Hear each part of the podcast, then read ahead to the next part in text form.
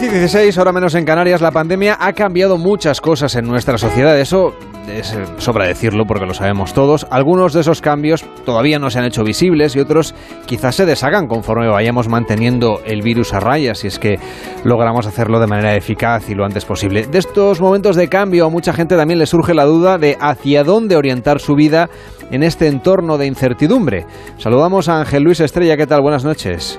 Hola, buenas noches, Carles. Acabas de publicar el libro ¿Ahora qué hago? Y justamente eh, reflexiona en torno a los cambios que nos han venido encima como consecuencia de la pandemia. ¿Hacia dónde vamos? Bueno, pues eso es un poco las reflexiones que hago en el libro. Lo que pasa que como la, la verdad es que yo creo que muy pocos lo, lo tienen, o por lo menos yo no, no lo tenemos claro, lo que he hecho es hablar con gente que, que bueno, que ha tenido que en su vida experimentar un montón de cambios, de situaciones eh, pues llevadas al límite, ¿no? Y que, ellos compartan qué es lo que ellos eh, han, hecho y cuáles han sido sus experiencias.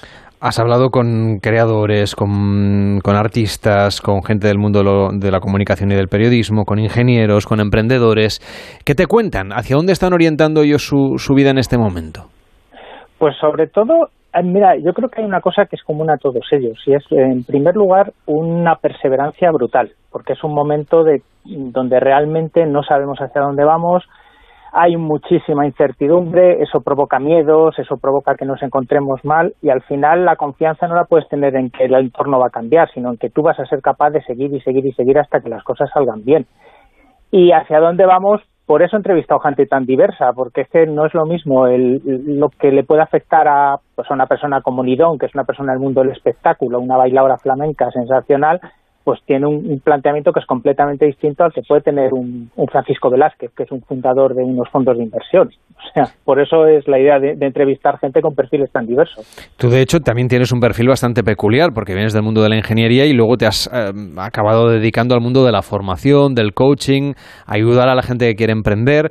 Con tu experiencia, digamos, ¿qué actitud debería hacer alguien? No sé, como Leo Messi, que ahora le han cambiado los planes. Él tenía previsto firmar con el Barça, parece ser, y al final no va a ser posible en principio.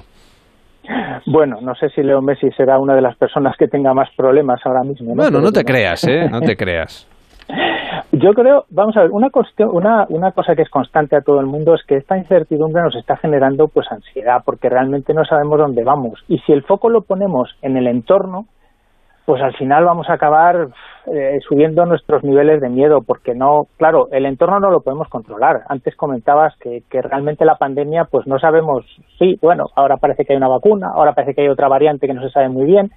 Entonces el foco es que cada uno, pues en ese camino que escogemos, que tengamos esa perseverancia, ese hacer cosas distintas, ese estar abierto a nuevos aprendizajes, porque es verdad que muchas veces te encuentras que, que, bueno, piensas que lo que, joder, todo el mundo ha cambiado tanto que lo que sabías ya no vale. Y bueno, es verdad que hay que adaptarse, pero también tenemos un fondo. Entonces, sobre todo, yo diría, tener confianza en la propia perseverancia y cuando fallemos, que vamos a fallar, pues nada, levantarnos y a seguir.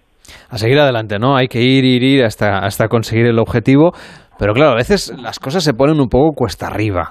Uno se esfuerza mucho y a lo mejor eh, espera, digamos, algún tipo de recompensa y esa recompensa o no llega o es todo lo contrario o le cuesta, pienso en el mundo laboral, pero puede pasar en el mundo, digamos, en las relaciones de pareja, incluso en las relaciones con amigos o las expectativas que cada uno tenga. ¿Cómo, cómo mantener los ánimos justo cuando te acaban de pegar un golpe duro, como a Messi? Pues sí, Sí, es una parte, es una parte que ahora mismo está siendo crítica y por eso ha sido un poco la idea de hablar con personas de perfiles tan diversos, porque muchas veces, eh, bueno, pues he leído pues libros de autoayuda que te hablan de metodologías y bueno, puede ser que en cierto modo, como no te sientes identificado con ellas, pues al final dices, sí, esto está muy bien, pero a mí sigo metido en mi pozo, sigo metido con mis problemas.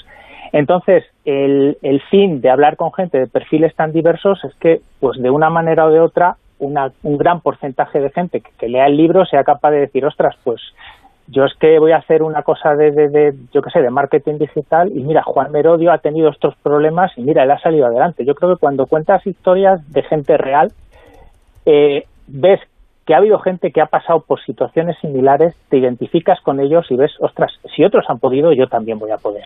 Ese mensaje de optimismo siempre está muy bien, pero eh, como decíamos, mantener el ánimo en momentos complicados es difícil. Ahora te voy a plantear la situación al revés, es decir, imagínate que las cosas te van bien, pero tienes que mantener los pies en el suelo para no bajar la guardia y que todo eso que has conseguido pues no se, no se, no, se deshaga porque metas la pata o porque no estás pendiente. Eh, ¿Qué es más difícil según tu experiencia? ¿Luchar contra el desánimo cuando te han dado un golpe o luchar contra la euforia cuando las cosas te van bien y, y puedes cometer errores, digamos, por creértelo demasiado? Bueno, el, creértelo demasiado siempre es un problema y de hecho, bueno, la primera entrevista que realicé, que es la de José María Martín Virado, un señor que era director general de medios de Vocentro, o sea, del sector vuestro de medios de comunicación, y algo que se veía muy como éxito, pues al final le generaba unos estados de ansiedad brutales. Quiero decir que muchas veces lo que estamos viendo como éxito dentro de, de nuestro entorno, dentro de nuestro mundo, pues lleva asociado un, una cantidad de estrés tremenda. Yo creo que lo que es fundamental es que seamos capaces de mantener una conciliación, que nos demos cuenta que la vida laboral tiene la importancia que tiene, que seamos capaces de, volvernos un poco hacia la familia, de construir relaciones eh, que sean sanas con los amigos, porque todo eso además va a contribuir a, a, bajar todos los niveles de estrés y de ansiedad. Es decir, tanto en el éxito como en el fracaso, pues que tengamos una actitud similar. Yo sé que esto es fácil decirlo, pero al final el secreto un poco de tener esa tranquilidad que al final te conduce a la felicidad es que, que bueno que, tengamos la misma cara como decía no recuerdo muy bien quién era eh, ante el mismo impostor no tanto el éxito como el fracaso.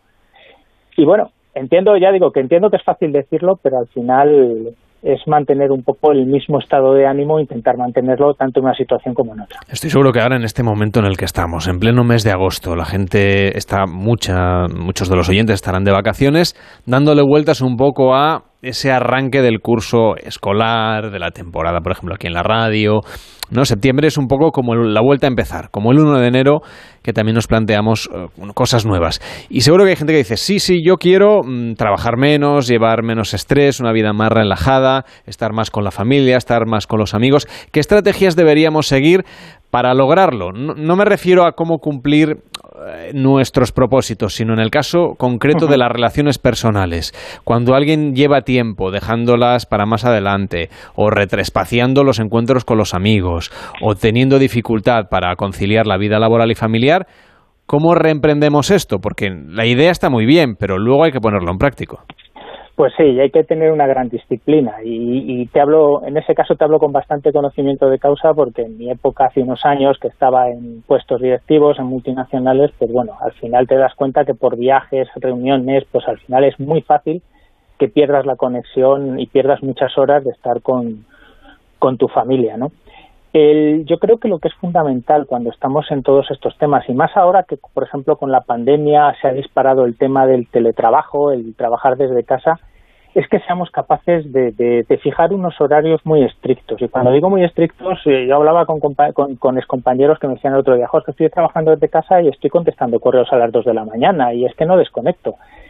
Ese ser capaces de desconectar, que antes era salir de una oficina, salir de un puesto de trabajo y que ahora es mucho más difícil porque mucha gente está trabajando desde casa, yo creo que tenemos que, que marcar una disciplina ¿no? y marcar los tiempos de decir, oye, yo tengo que trabajar una serie de horas, evidentemente, tengo que dedicarme una serie de horas a hacer ejercicio y tengo que hacer una joite y pasar tiempo con, pues, con mi mujer y con mis hijos, ¿no? Porque si no, al final es muy difícil, acabas completamente siempre enganchado al, al móvil enganchado al ordenador y eso tiene un peligro tremendo.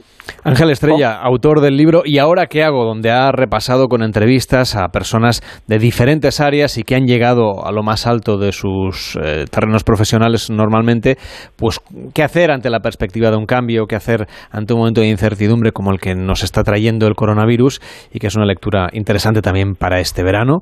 Gracias Ángel por estar con nosotros y que vaya muy bien. Buenas noches. Muchas gracias Carles. Buenas noches. Mm-hmm.